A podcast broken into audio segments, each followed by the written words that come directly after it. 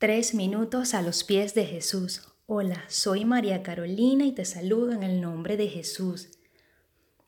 Dice la palabra en el libro de Salmos capítulo 102 versículo 19 y 20. Porque miró desde lo alto de su santuario. Jehová miró desde los cielos a la tierra, para oír el gemido de los presos y para soltar a los sentenciados a muerte. Este lugar se llama cárcel y según el diccionario la define como la acción de agarrar, de sujetar algo, privar de libertad a una persona por un delito cometido o otra causa, es la suspensión de su derecho a la libertad, impidiendo que pueda movilizarse.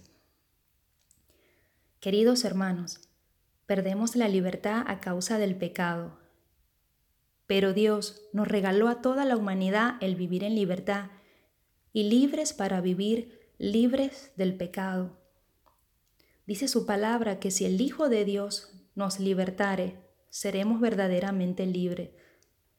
Dios nos ha llamado a ti y a mí a vivir en libertad.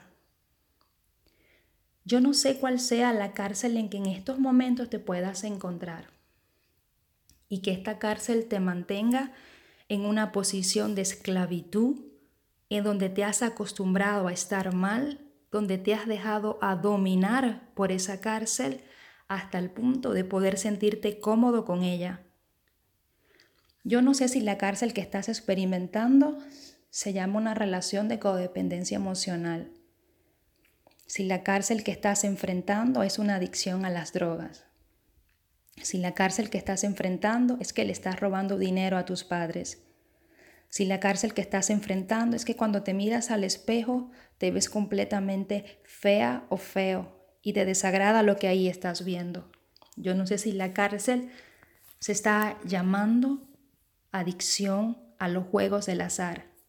Desconozco cuál es el motivo que te está manteniendo en esclavitud, pero la palabra de Dios es clara.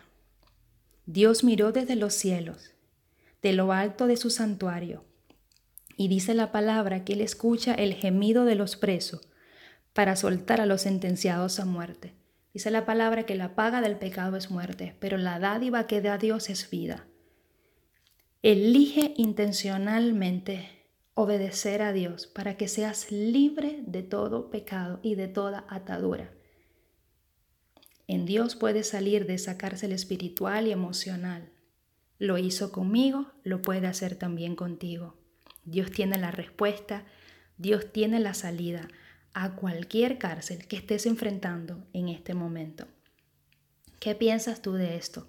Déjanos tus comentarios y tus opiniones en iglesialatina.com y que tengas un día muy bendecido.